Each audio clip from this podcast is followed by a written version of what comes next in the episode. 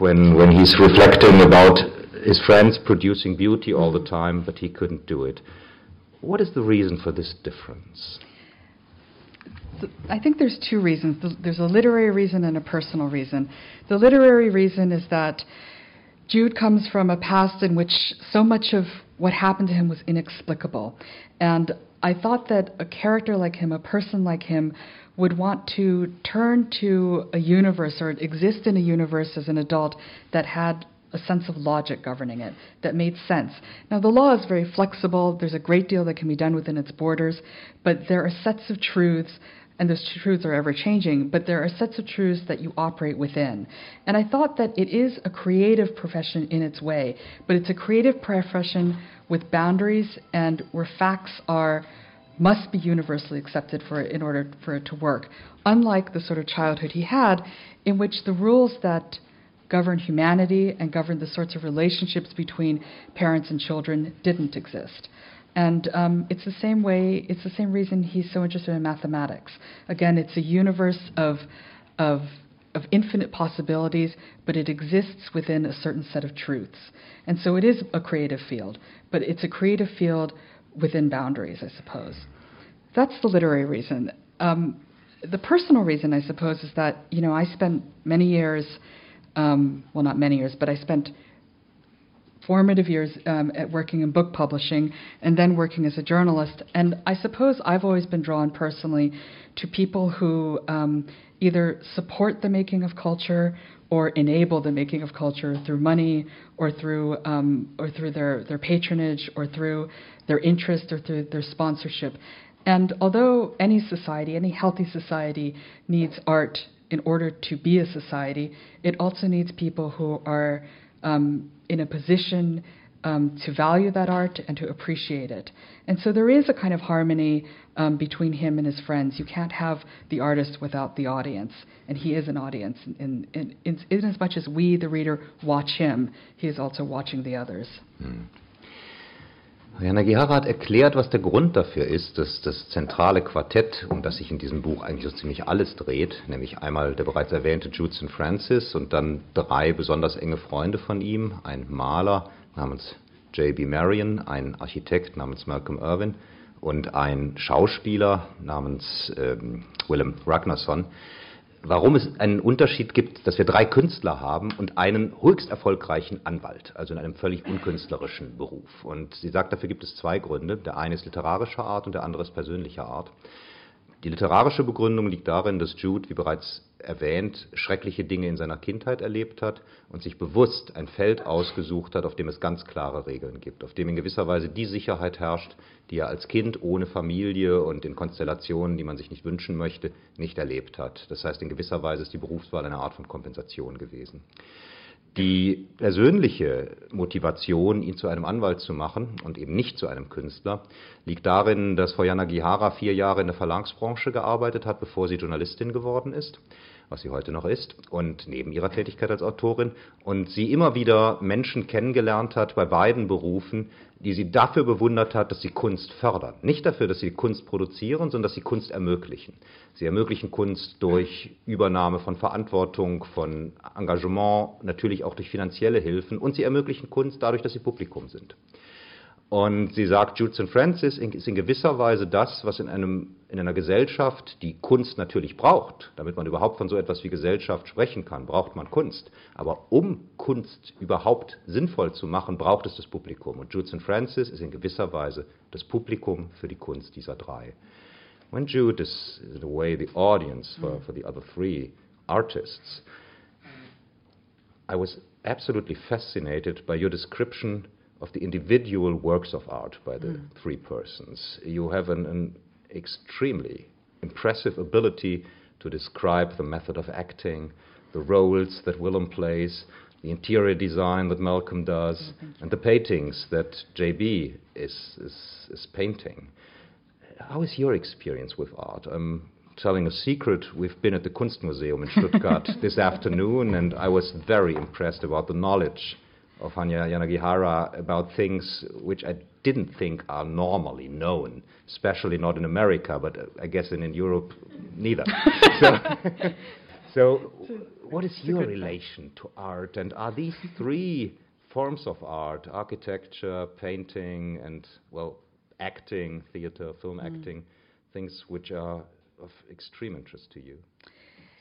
They are. You know, I, I came from a family that collected art, and it was always assumed that I would collect art myself, and and that I would someday figure out what genre I was interested in. It turned out to be photography, and I started collecting in my mid 20s.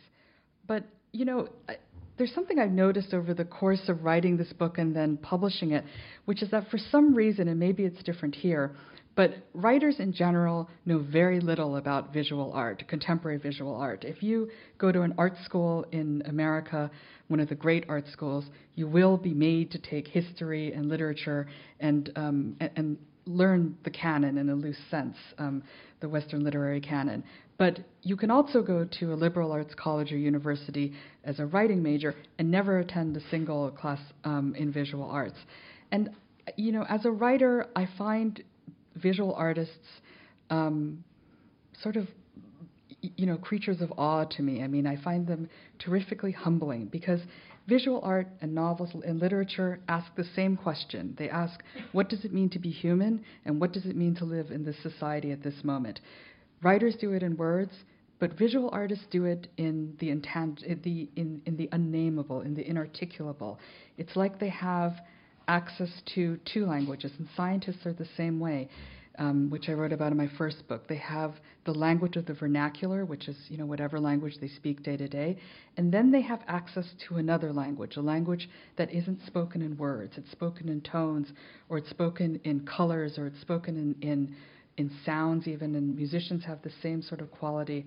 And so I think a lot of this book is my, I hope, expresses some of my awe for artists who do have access to this other kind of language that I don't speak, that I can appreciate but have no access to or no knowledge of. And I think the other thing, you know, going back to your earlier question, Andreas, about why Jude is a lawyer, much of this book is also about um, performances. So it's about the, the way that sometimes literally Willem is an actor, so who he is in public is not who he is in private. And for Jude as well, who he is at work, in the safety of an office where the only thing that matters is how much money he can bring in and how many cases he can he can win for the firm, is not the person he is at home when he's left alone with his memories, and he is a, a damaged person. And so I'm also interested in artists who do spend much of their time performing in some way. Um, again, whether literally on stage or um, or, or in a more um, recessive way, I suppose. Der letzte Teil der Antwort von Frau Yanagihara nahm nochmal Bezug auf das, was sie vorher gesagt hatte. Und zwar präzisierte sie noch einmal, dass in gewisser Weise auch Jude in den Momenten, wo er als Anwalt auftritt, eine Rolle spielt, genau wie es Willem als Schauspieler tut. Nämlich in seiner Firma, einer sehr bedeutenden Anwaltsfirma in New York, ist er angestellt, um möglichst viel Geld dieser Firma einzubringen. Und gleichzeitig ist er wiederum zu Hause eine ganz andere Person. Er ist allein mit den zerstörerischen Kräften, die immer noch aus der Vergangenheit auf ihn einwirken und hat überhaupt nicht dieses Souveräne, was er in seinem Beruf hat. Das heißt, darin spielt er eine Rolle. In gewisser Weise, also entnehme ich jetzt hier aus der Schilderung, paraphrasiere ich, ist auch Jude eine Art von Künstler in seinem Beruf, weil er mit Mitteln arbeitet, die eben ein Schauspieler benutzt. Um aber auf die Frage, die ich eigentlich jetzt gestellt hatte, zurückzukommen, das war die Frage danach, wie das Verhältnis von Frau Jana Gihara zur Kunst selbst aussieht. Sagt sie, es ist ein, ein sehr bewunderndes, ein, ein, ein, fast in gewisser Weise beschämtes Verhältnis gegenüber Künstlern, weil Künstler über die Fähigkeit verfügen, in einer anderen Weise, als es Schriftstellern gegeben ist, die zentralen Fragen des Lebens, nämlich einerseits, was, was macht den Menschen aus und andererseits, was was, was, was widerfährt uns in einer Gesellschaft zu beantworten. Und sie bewundert die Fähigkeit, das eben auf eine andere Art tun zu können, als sie es selber vermag. Und deshalb war sie so fasziniert, über diese Art von Antworten auf diese Fragen auch mit diesem Buch Auskunft geben zu können. Und sie kommt aus einer Familie, in der selber Kunst gesammelt wurde. Sie erzählte mir gestern, dass ihr Vater modernistische japanische Holzschnitte aus dem frühen 20. Jahrhundert sammelt. Ihre Familie ist japanischstämmig. Und man hatte auch von ihr erwartet, dass sie Kunst sammelte. Und sie hat das tatsächlich dann auch irgendwann in ihren 20ern begonnen.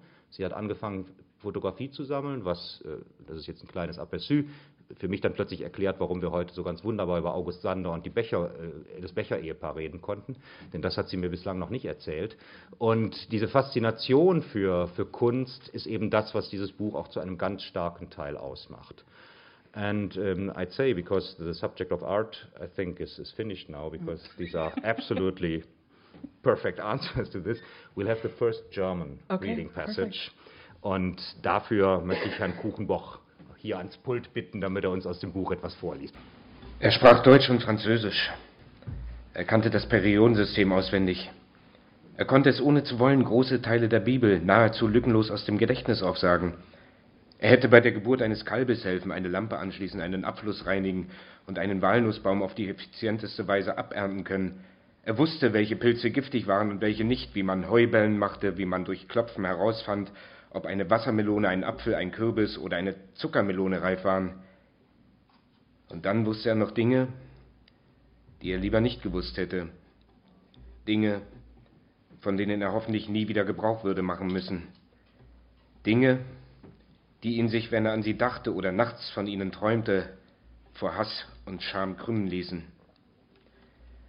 Und doch erschien es ihm häufig so, als wüsste er eigentlich nichts das von wahrer Bedeutung oder wirklichem Nutzen war, die Sprachen und die Mathematik. Na schön.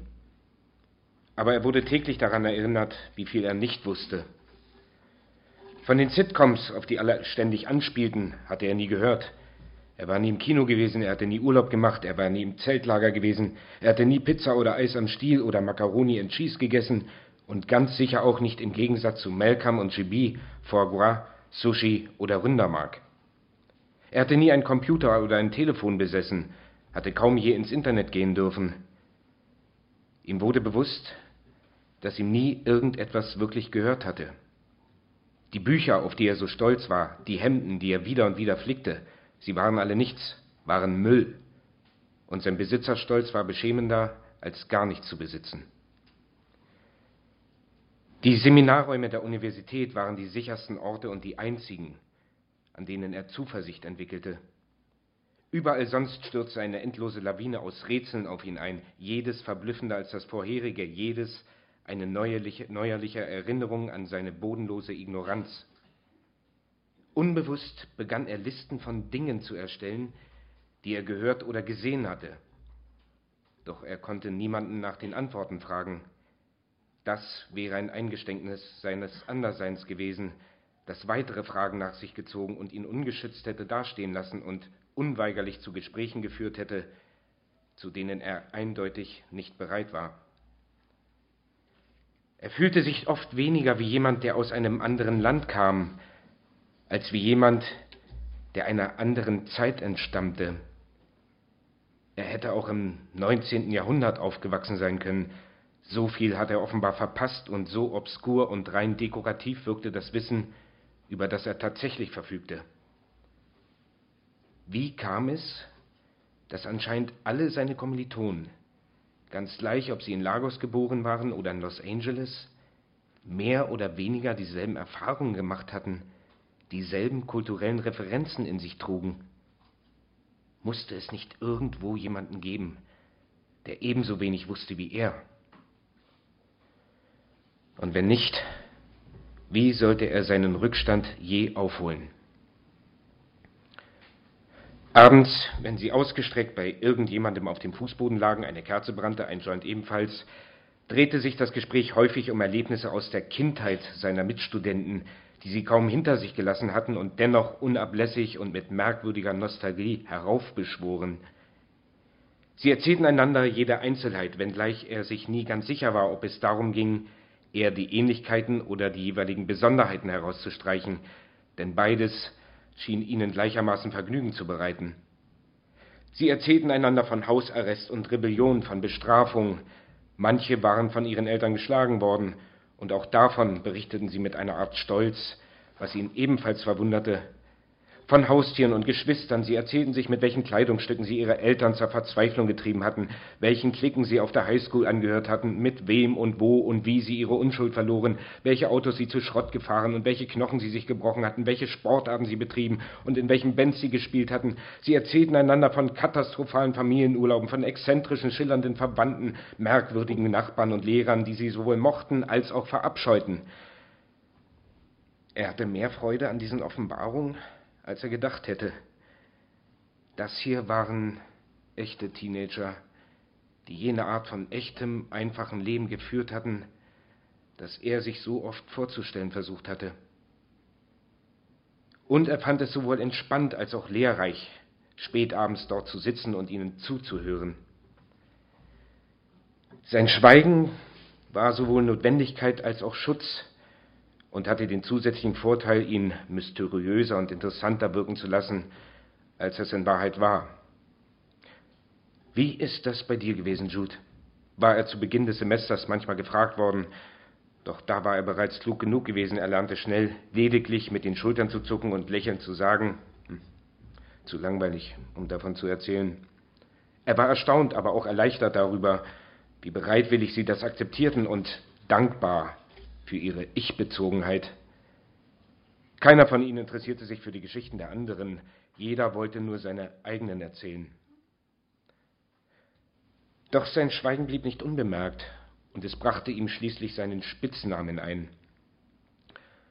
Es war das Jahr, in dem Malcolm die Postmoderne entdeckte, und GB hatte so ein Aufhebens davon gemacht, wie spät Malcolm damit dran war, dass er nicht zugeben wollte, ebenfalls noch nie davon gehört zu haben.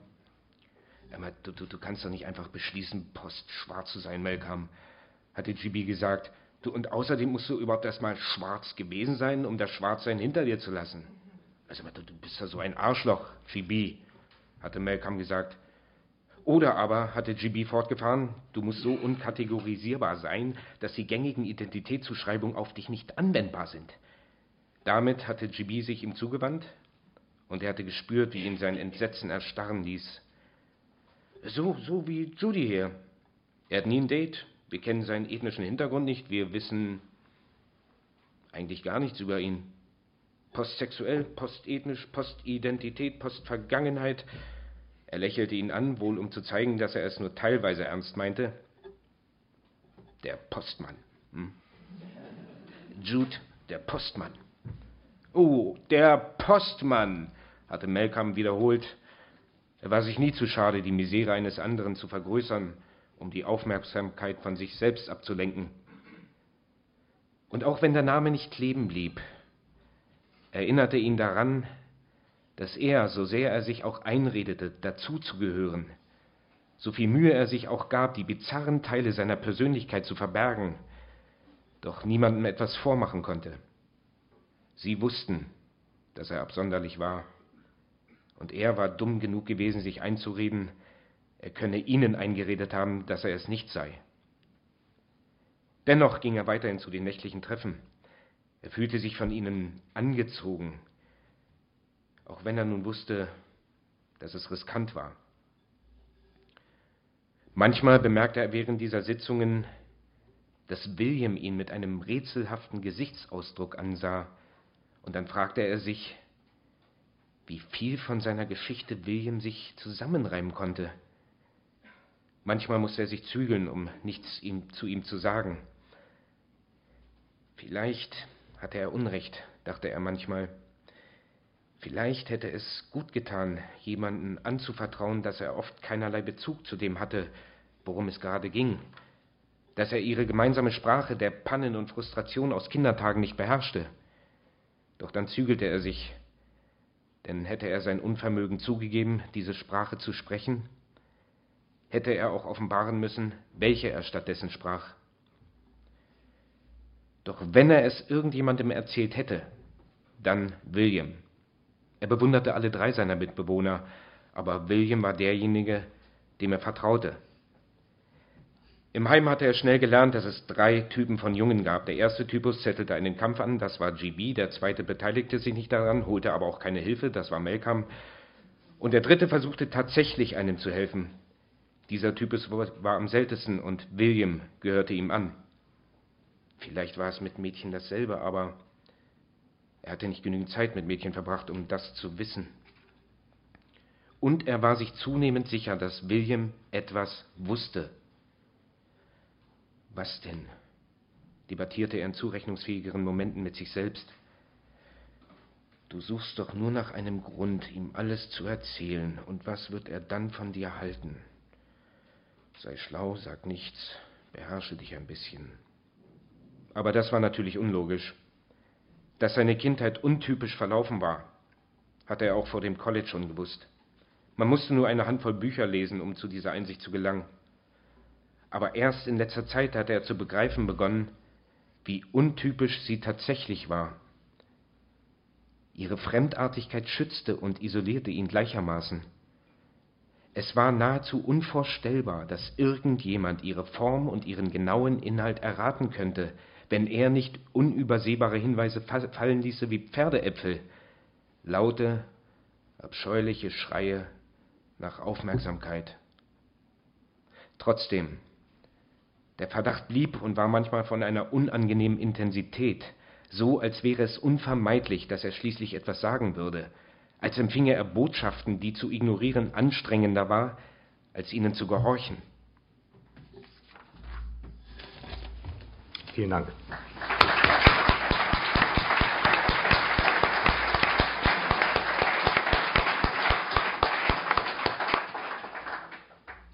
Have learned a bit more about the enigma of, of Jude's existence. He's a very well read person, he speaks several languages, he's brilliant in school, but he's absolutely unexperienced in normal life. Mm. And uh, one, the one responsible for all this, he isn't mentioned yet, but he was mentioned before this, is, is a name which appears and reappears all the time in the book, is a guy named Brother Luke. That was the guy who taught Jude everything he knows, so great teacher, and a man who abused Jude in his childhood and sold him to other men. I found a very interesting parallel to your first novel, The People in the Trees, where you're telling the story, as you already told us, about a scientist mm. who adopts several children from Micronesian island and who also abuses them as minors, but teaches them quite a lot about society and about life or so.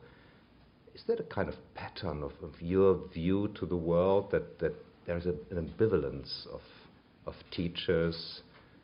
coming together with, with very positive effects and very negative ones? No, but I do think that anyone who is in charge or responsible, you know, of or for children, um, is ought to be very aware of how much power exactly they have over a child, because the reason I think fundamentally that child abuse is so um, uh, loathsome. You know, there have been debates throughout history about when a child comes of, of sexual age and so on. But it's not about that. It's about an abuse of power. You have two people, which is, of, of course, a subject of, of many, many um, novels and many works of literature.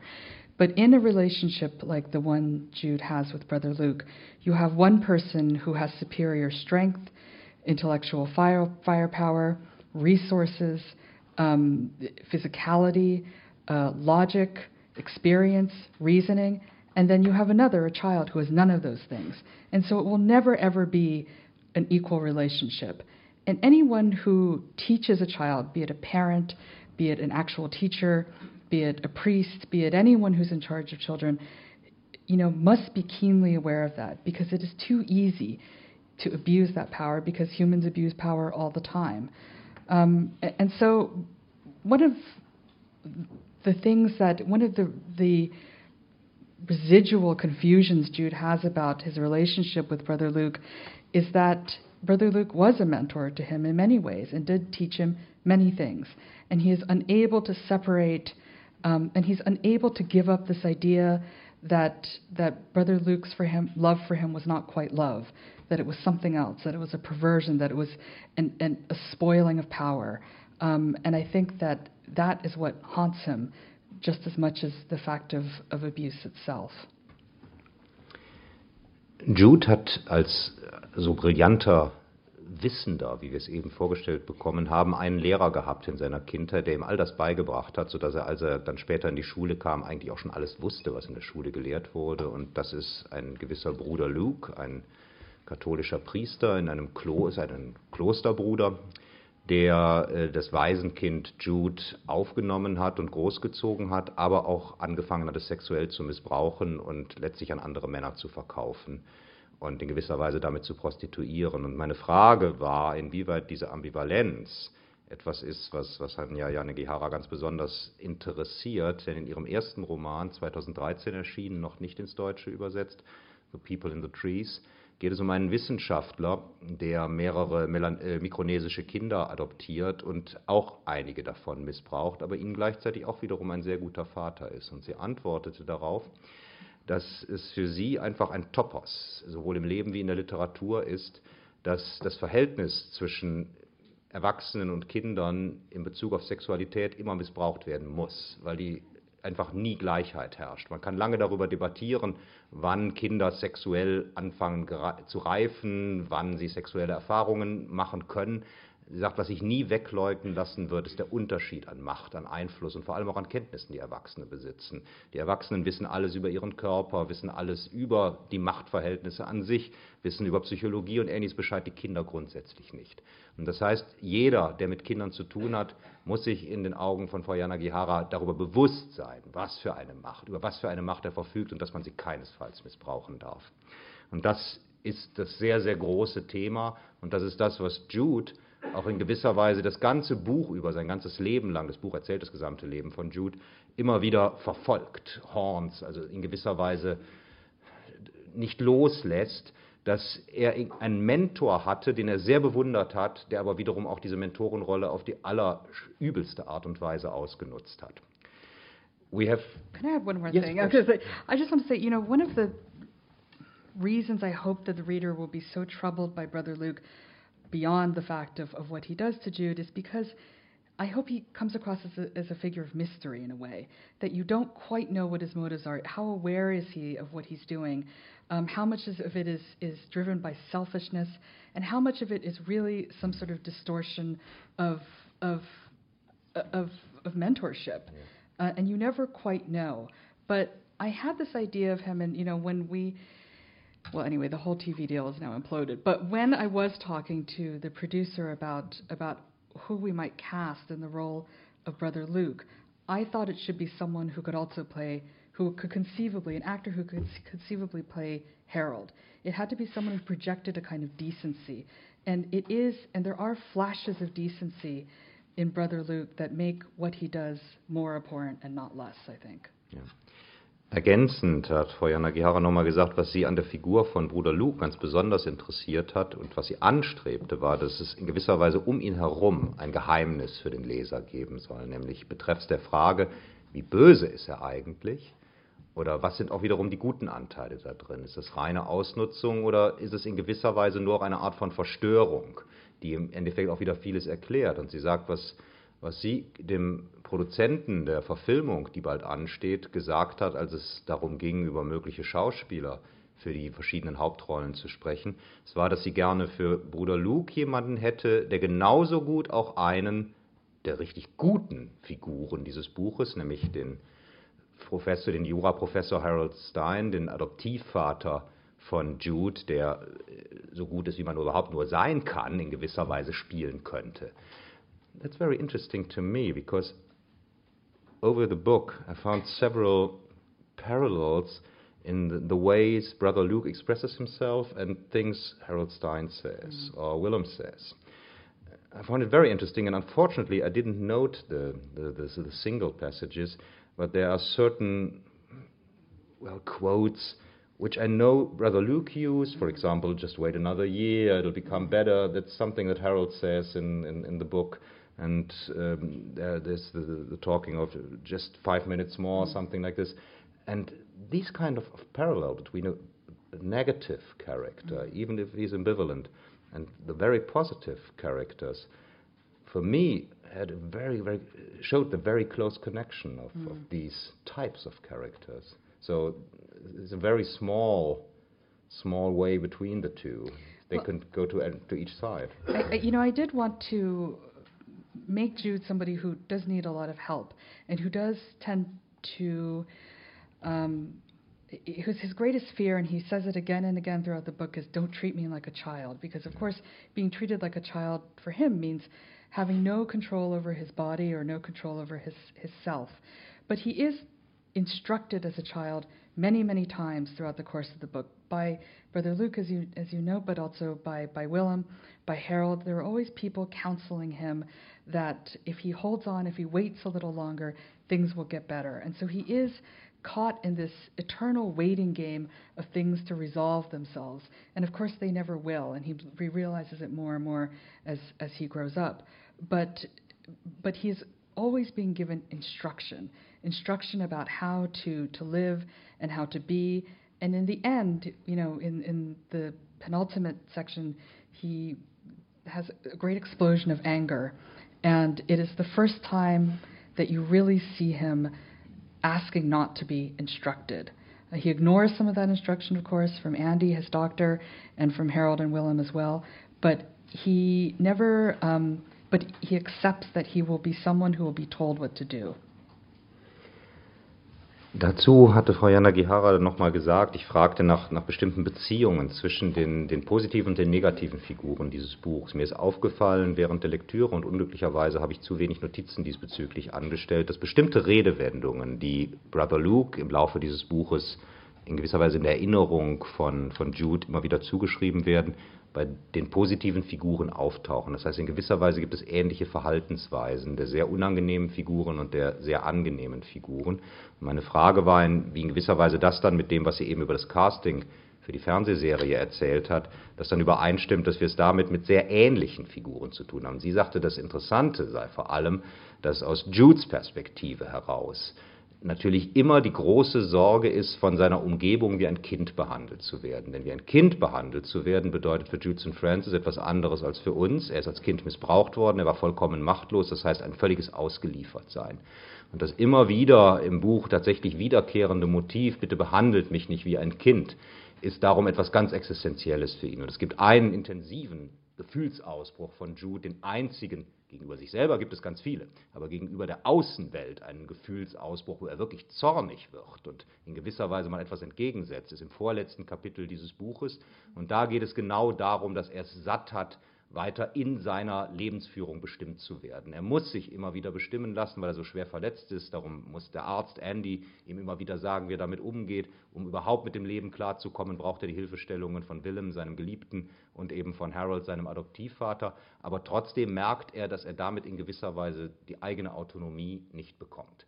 Und deshalb gibt es am Ende diesen immens intensiven Ausbruch. Und das alles geht eben zurück auf diese grundsätzliche Erfahrung des völligen Ausgeliefertseins, die er gegenüber Brother Luke gehabt hat.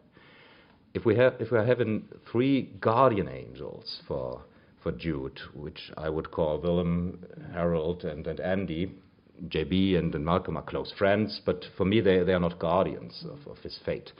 And we have three dark angels in, in the book. We have Brother Luke, we've told about him, and we have Dr. Uh, Trayley, uh, pardon, Trailer. Thank you, and, and, and the already mentioned Caleb. There's a kind of symmetry in this book, and it's not the only symmetry you would find in, in there. Was it planned from the beginning on that, that you have this, these three positive and these three negative? You know, I never versions? realized it till this minute. What a shame! I think you're giv- I think you're giving me more credit than than. But you know, but I will say that uh, again, something that has only occurred to me fairly recently. This book does suggest that although one person cannot save another, one person can destroy another, and um, and uh, anyway, that's sort of another sort of uh, grim realization I recently had. But you know, I, I think that the book, uh, you know, I never thought of them as as guardian angels so much as people who, um, you know, have a real talent for for goodness hmm. and for, for empathy, and not everybody does. You know, this book suggests that you make your own choices yeah. in your life, and the, the behavior you demonstrate is not a result of something innate, it's a result of making decisions. And for some people, those decisions come more easily than for others. And I think the other thing that the book suggests is that, you know, although love can't save your, your love and your friendship won't ever be able to save anybody, it's still worth doing because that's what makes us human. You know, we're so used to to thinking of doing things because they result in something. And this book says, and I do believe, that loving someone may never save them, but you do it because it is what makes us human. It is the, the most glorious and um, devastating part of being alive. Um, and that's why you love. It, it is nonsensical, and it is, and you do it without um, faith in result. Hmm. meine These, dass es in diesem Buch eine Symmetrie gibt zwischen drei Schutzengeln, wie ich sie genannt habe, eben dem Arzt Andy, dem geliebten Willem und dem Adoptivvater Harold und eben drei ausgesprochen höllischen Engeln, die man vielleicht dagegen setzen könnte, also Vertreter wirklich des absoluten Bösen, wurde leider Gottes von der Autorin zurückgewiesen. Darüber habe sie sich keinerlei Gedanken gemacht. Das, also reiner Zufall, dass es vielleicht dann eben diese drei sein möge. Damit muss man natürlich als Interpret bisweilen leben. Und sie meint, na gut, man, man tue ihr vielleicht auch ein bisschen zu viel Ehre an, was man alles in dieses Buch hineinlese. Was allerdings für sie die ganz zentrale Frage darin ist, und das wird auch von diesem Buch immer wieder ganz klar in den Mittelpunkt gestellt, es ist für Menschen nicht möglich, andere Menschen zu retten, egal wie viel sie investieren, egal wie viel Liebe sie, sie aufwenden, aber es ist ganz einfach möglich, einen Menschen zu zerstören.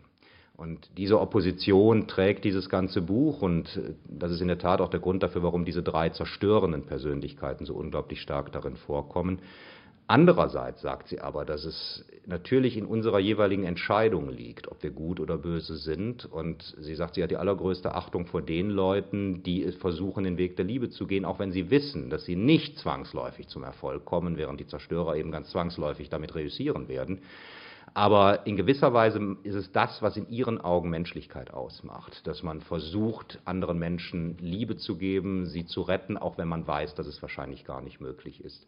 Und das ist das, was wiederum diese drei, ich nenne sie dann doch gerne weiterhin Schutzengel, für Jude eben bedeuten. Let's hear a second German passage yes. from the book.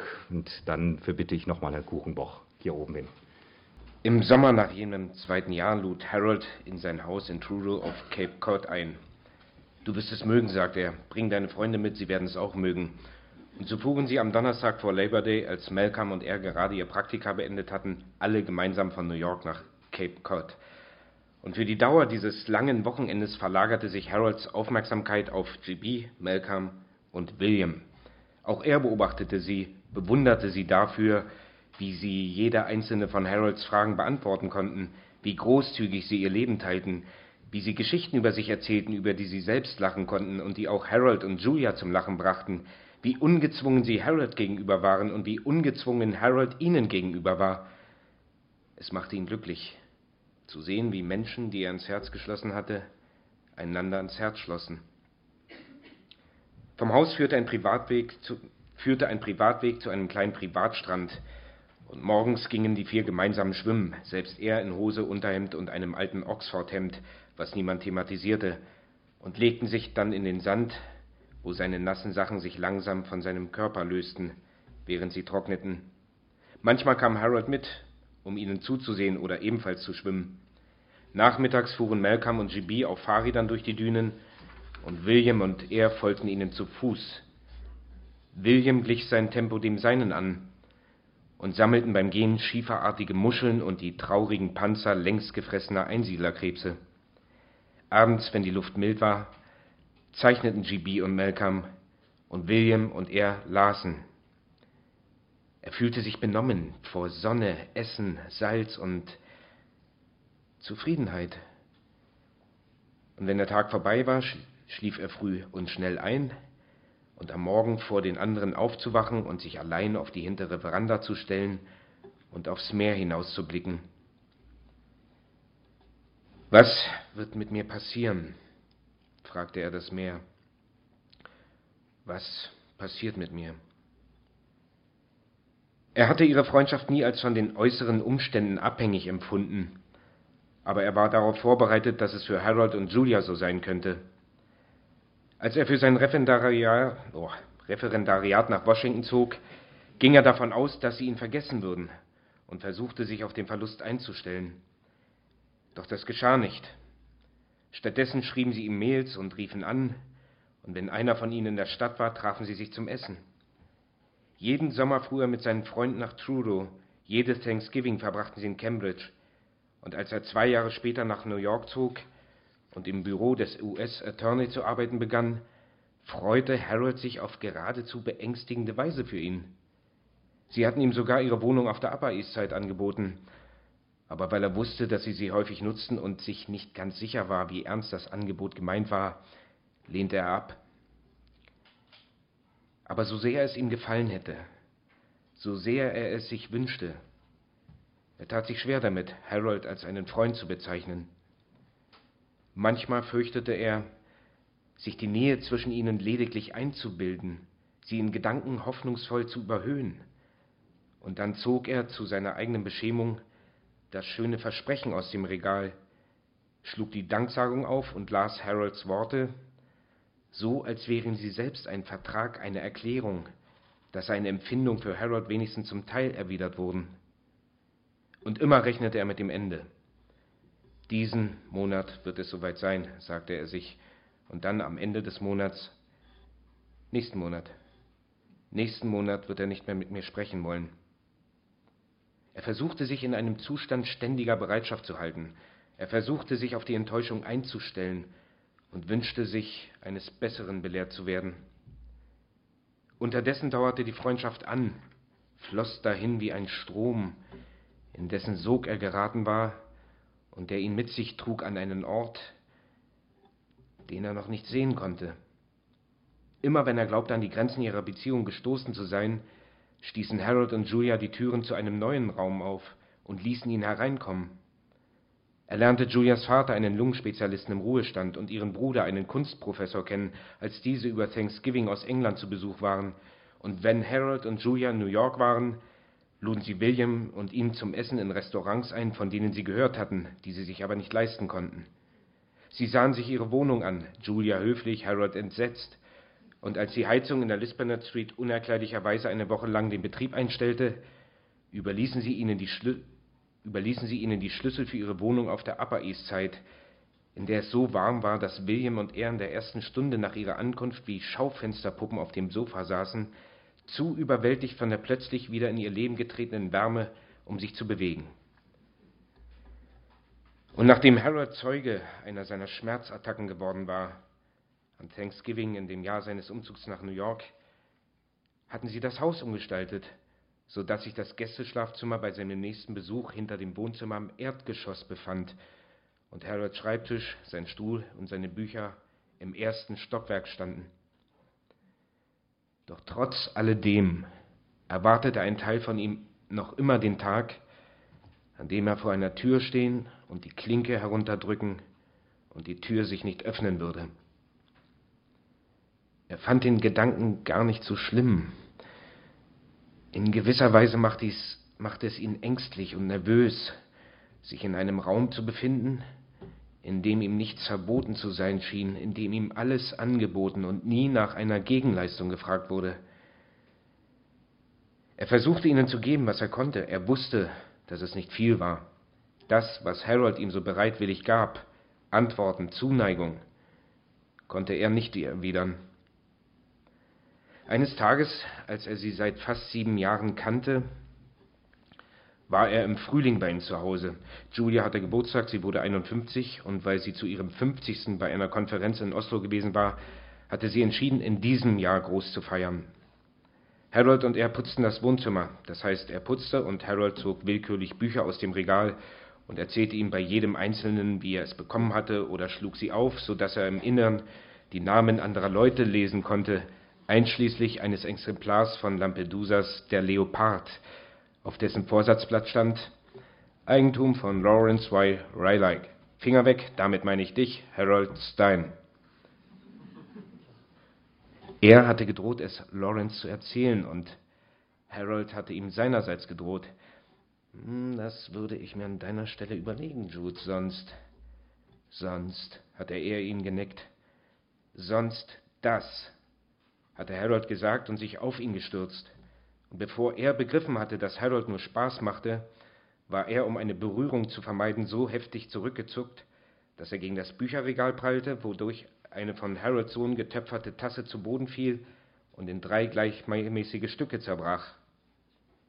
Harold war ein Stück zurückgewichen und plötzlich hatte eine schreckliche Stille geherrscht, die er beinahe mit einem Schluchzen unterbrochen hätte.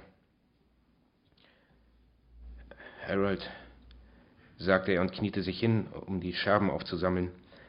Es tut mir leid, es, es tut mir so leid, bitte, bitte verzeih mir. Er hätte am liebsten den Kopf auf den Boden geschlagen. Er wusste, dass die Tasse das Letzte war, was Jacob für Harold gemacht hatte, bevor er krank geworden war. Von oben drang nur Harolds Atem zu ihm herab. Harold, bitte verzeih mir, wiederholte er die Tonscherben in den Händen haltend. Ich glaube, ich, ich kann sie wieder ganz machen. Ich, ich mache es wieder gut. Er konnte den Blick nicht von der Tasse, von ihrer buttrig glänzenden Glasur heben. Er spürte, wie Harold sich neben ihm kniete. Jude, sagte er. Es ist schon gut, es war ein Versehen. Seine Stimme klang sehr leise. Gib mir die Stücke, sagte er aber er war ganz freundlich und klang überhaupt nicht wütend. Er gab sie ihm. Äh, ich, ich kann gehen, bot er an. Natürlich gehst du nicht, sagte Harold. Es ist alles in Ordnung, Jude. Aber sie war von Jacob, hörte er sich sagen. Ja, sagte Harold, und sie ist es noch immer. Er stand auf. Schau mich an, Jude, sagte er, und schließlich tat er es. Es ist gut. Komm schon. Und Harold streckte die Hand aus und er nahm sie und ließ sich von Harold hochziehen. Am liebsten hätte er laut ausgerufen, dass er Harold all seine Großzügigkeit damit gedankt habe, ein wertvolles Geschenk von einem wertvollen Menschen zu zerstören. Harold trug die Tasse in sein Arbeitszimmer hinauf und er putzte alleine zu Ende, während sich der schöne Tag um ihn verdunkelte. Als Julia nach Hause kam, wartete er darauf, dass Harold ihr von seiner Dummheit und Tollpatschigkeit berichtete. Doch er tat es nicht. Beim Abendessen verhielt Harold sich wie immer. Aber als er wieder an der Lisbonnet Street war, verfasste er einen handschriftlichen Brief mit einer ordentlichen Entschuldigung und schickte ihn an Harold. Und nach einigen Tagen erhielt er eine Antwort, ebenfalls in Form eines handschriftlichen Briefes, den er sein Leben lang aufbewahrte. Lieber Jude, schrieb Harold, danke für diesen schönen, wenn auch unnötigen Brief. Ich weiß alles daran zu schätzen. Du hast recht. Diese Tasse bedeutet mir sehr viel, aber du bedeutest mir mehr. Also hör bitte auf, dir Vorwürfe zu machen. Wäre ich eine Art von Mensch, eine andere Art von Mensch, würde ich vielleicht sagen, dass dieser Vorfall eine Metapher für das Leben als Ganzes ist.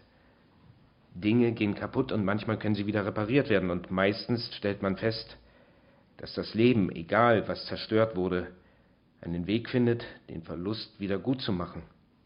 Manchmal auf ganz wunderbare Weise. Und weißt du was? Vielleicht bin ich diese Art von Mensch. Alles Liebe, Harold.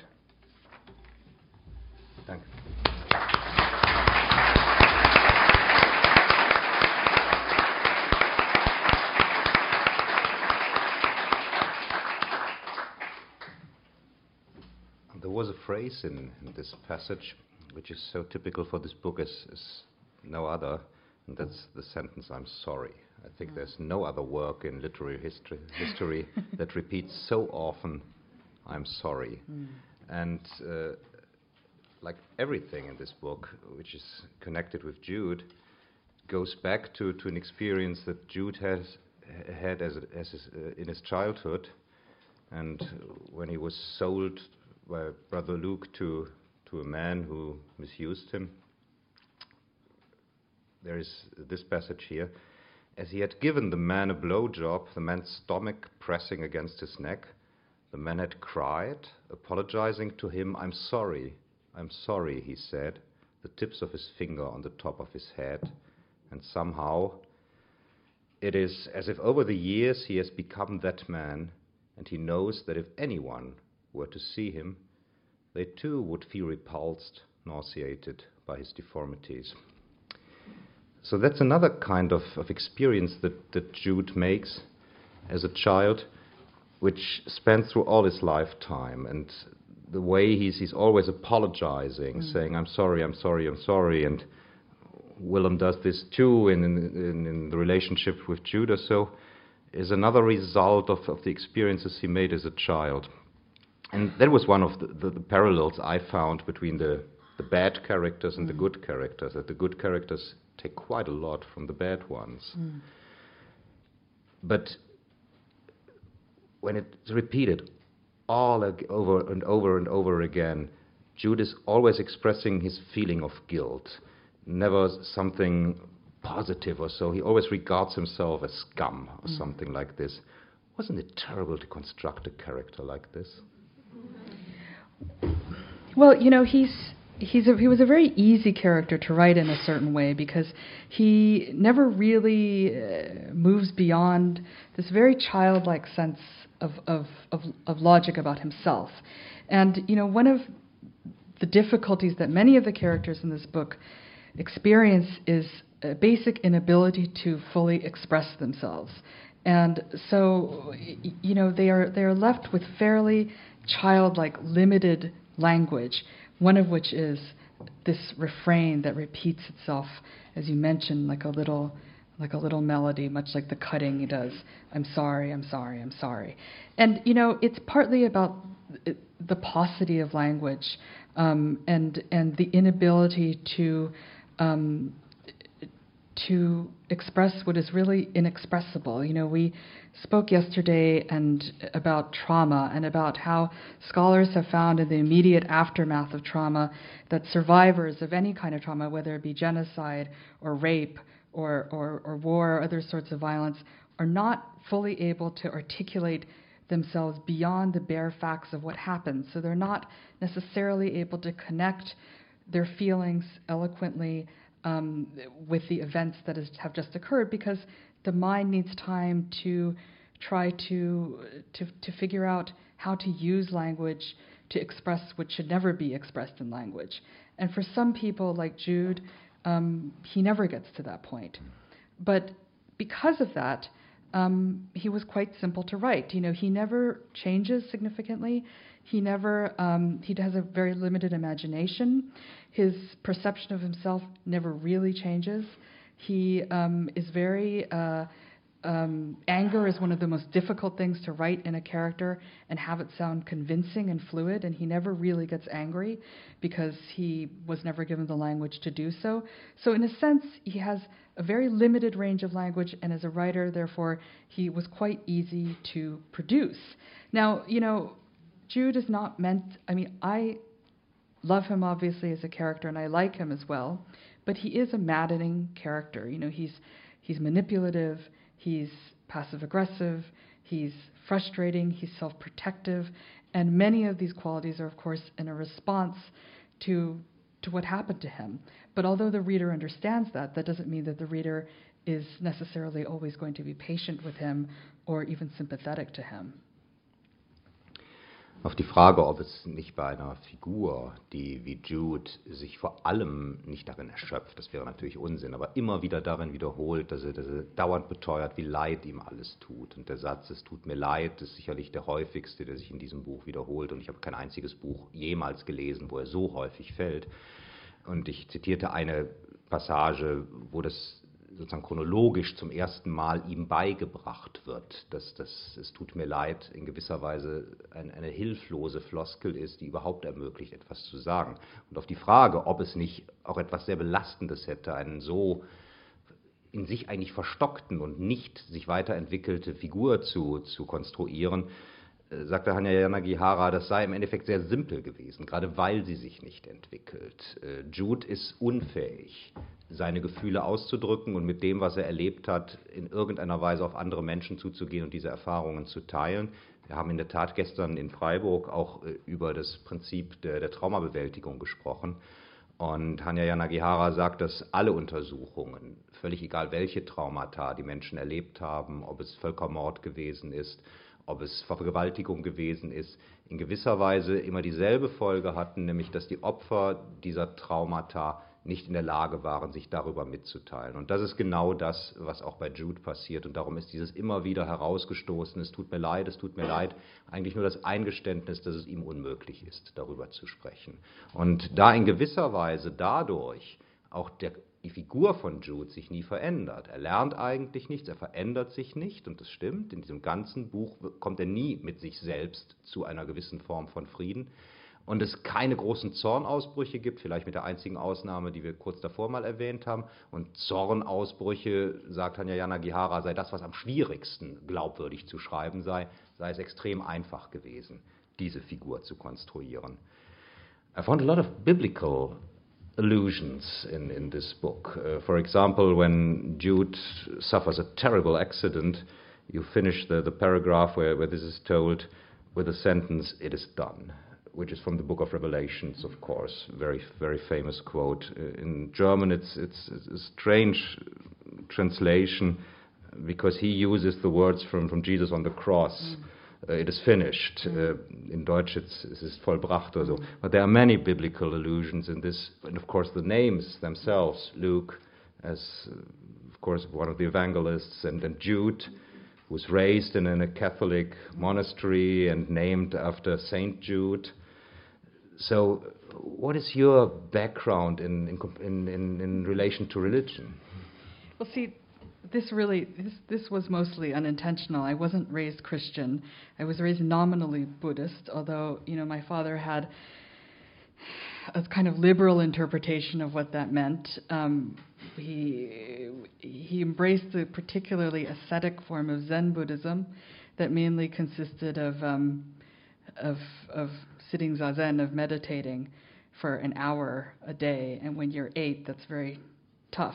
Wow. Um, so, but that he soon grew out of that phase. But you know, I wasn't raised Christian, so especially when I was in Ireland talking about this book, you know, they obviously had a different reaction and wondered if it was some sort of indictment of the Catholic Church. And I do understand that it, it's very easily read as that, but it's it's it, it's certainly not meant as that. You know, the first book that I wrote, The People in the Trees, was much more about Christian colonization than, than this book is. And, you know, while I appreciate the Bible as, as a text, as, you know, and, and the, this book is very much a fairy tale, and, you know, the Bible, like all great religious texts, is ultimately a narrative, it's a story. Um, it, it, I, I, it's certainly not. Um, uh, a, a, religious or, or, or philosophical or um, Christian historical book in any sense, at least not consciously. I mean, I did go to an Anglican school um, in my childhood, but again, it was a very liberal interpretation of, of, of Christianity. There was a lot of Buddhist chanting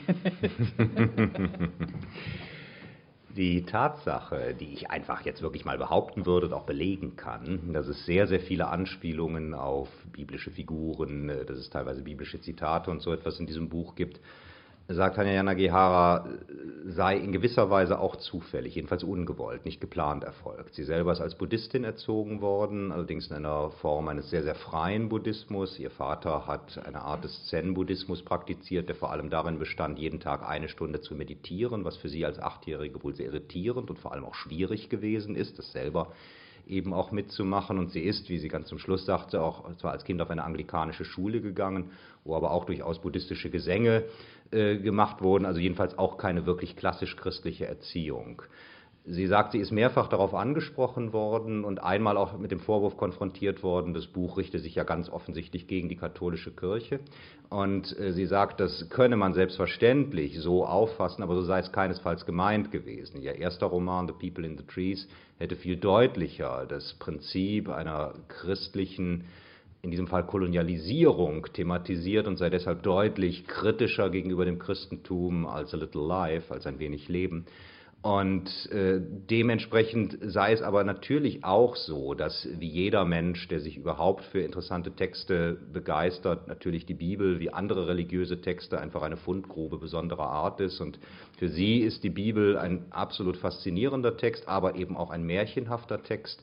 Und genau so hat sie dann auch die Motive daraus in ihr eigenes Märchen, das hat sie jetzt gerade nicht gebraucht, aber gestern bezeichnete sie ein wenig Leben auch als eine Art Märchentext dann eben mit hineingenommen. Unfortunately, we don't have more time than for just one more question, okay. because we have a third German passage, and one question very simple to answer, and it belongs to the passage that we'll hear afterwards, mm. is about Lispanot Street of all the many famous streets in Manhattan, you choose the one which virtually no one knows. Mm. I asked dozens of people, some people lived in New York, and they said, No, I've never heard of this street. Mm. It's close to the street where you live at mm. the moment, it but is. why did you choose the small street? And that's a kind of a frame to the whole novel. It mm. starts in the Spanish Street and it ended, mm. as you will hear, in the Spanish Street. Well, you know, I mean, the, one of the early sections of the book is about Jude's walks through Manhattan um, and it, as a way of getting acquainted with the city. And that's probably one of the few details I did take from life. I think many of us, when we first move to any city, but particularly New York, because it's so easy to, to navigate, spend much of our, our days walking its length there and you know walking across it. And I probably came across the street, which is, Andrea said, a very obscure street. It's only two blocks wide, and it's just beneath, below Canal Street. So it's sort of between Chinatown and Tribeca. And it's literally shrouded in shadow. There's a big um, bulk of, of a U.S. post office um, on one side, and then the backs of the tenement buildings on Canal Street on the other. And when you enter it, you almost feel um, like like there's been some sort of wrinkle in time and you've entered a different part of New York that you hadn't known existed. It does feel very much like a secret. And until quite recently, maybe a year ago, um, it wasn't gentrified at all. It was the same small, rusty tenement buildings. It was the same um, sort of old, old-fashioned New York barber shops. Um, and then to the north and to the south and the east and the west was money. And the first time I saw it, I thought it was such a strange, haunted, forgotten relic of, of New York. And not just a relic, it was never an important or essential part of the neighborhood at all. And it almost felt like some sort of afterthought. And I thought that this would be a good place um, for, for, for two people who um, were afterthoughts in their own way in New York to try to establish a toehold. Die Frage, warum diese sehr kleine Straße, Lisbeth Street, gewählt wurde, bei all den berühmten Straßen, die wir alle aus New York kennen, in denen wir selber uns vielleicht schon bewegt haben oder so. Und ich habe wirklich viele Leute gefragt und niemand wusste mit dem Namen etwas anzufangen. Hat äh, Frau Anna Gehara beantwortet dadurch, dass sie sagt, für sie wäre es so faszinierend gewesen, dass als sie selber sich New York erschlossen hat, durch Spaziergänge dadurch, und das sei, wenn man überhaupt davon reden könne, vielleicht der einzige autobiografische, reale Teil dieses Buches, ganz am Anfang wird von Judes Spaziergängen durch New York erzählt, das kennt sie, das hat sie selber so gehalten, und sie ist irgendwann auf diese kleine, gerade mal zwei Blocks lange Straße gestoßen und sagt, sie sei verblüfft gewesen, heruntergekommen, dass mitten in, in Downtown Manhattan diese Straße ist. Und das Verblüffende für sie sei gewesen, dass noch bis vor einem Jahr, offensichtlich hat sich aber seitdem geändert, dass eigentlich die einzige Straße in dieser Gegend gewesen ist, die noch nicht gentrifiziert gewesen ist, wo man also immer noch die heruntergekommenen Mietshäuser hatte und überall drumherum äh, waren die Straßen wohlhabend, viel Geld drumherum, aber ausgerechnet diese nicht. Und deshalb hat sie sich entschieden, just da zwei junge Leute, die nach New York kommen und sich ein eigenes Leben aufbauen wollen, dort die Sache beginnen zu lassen.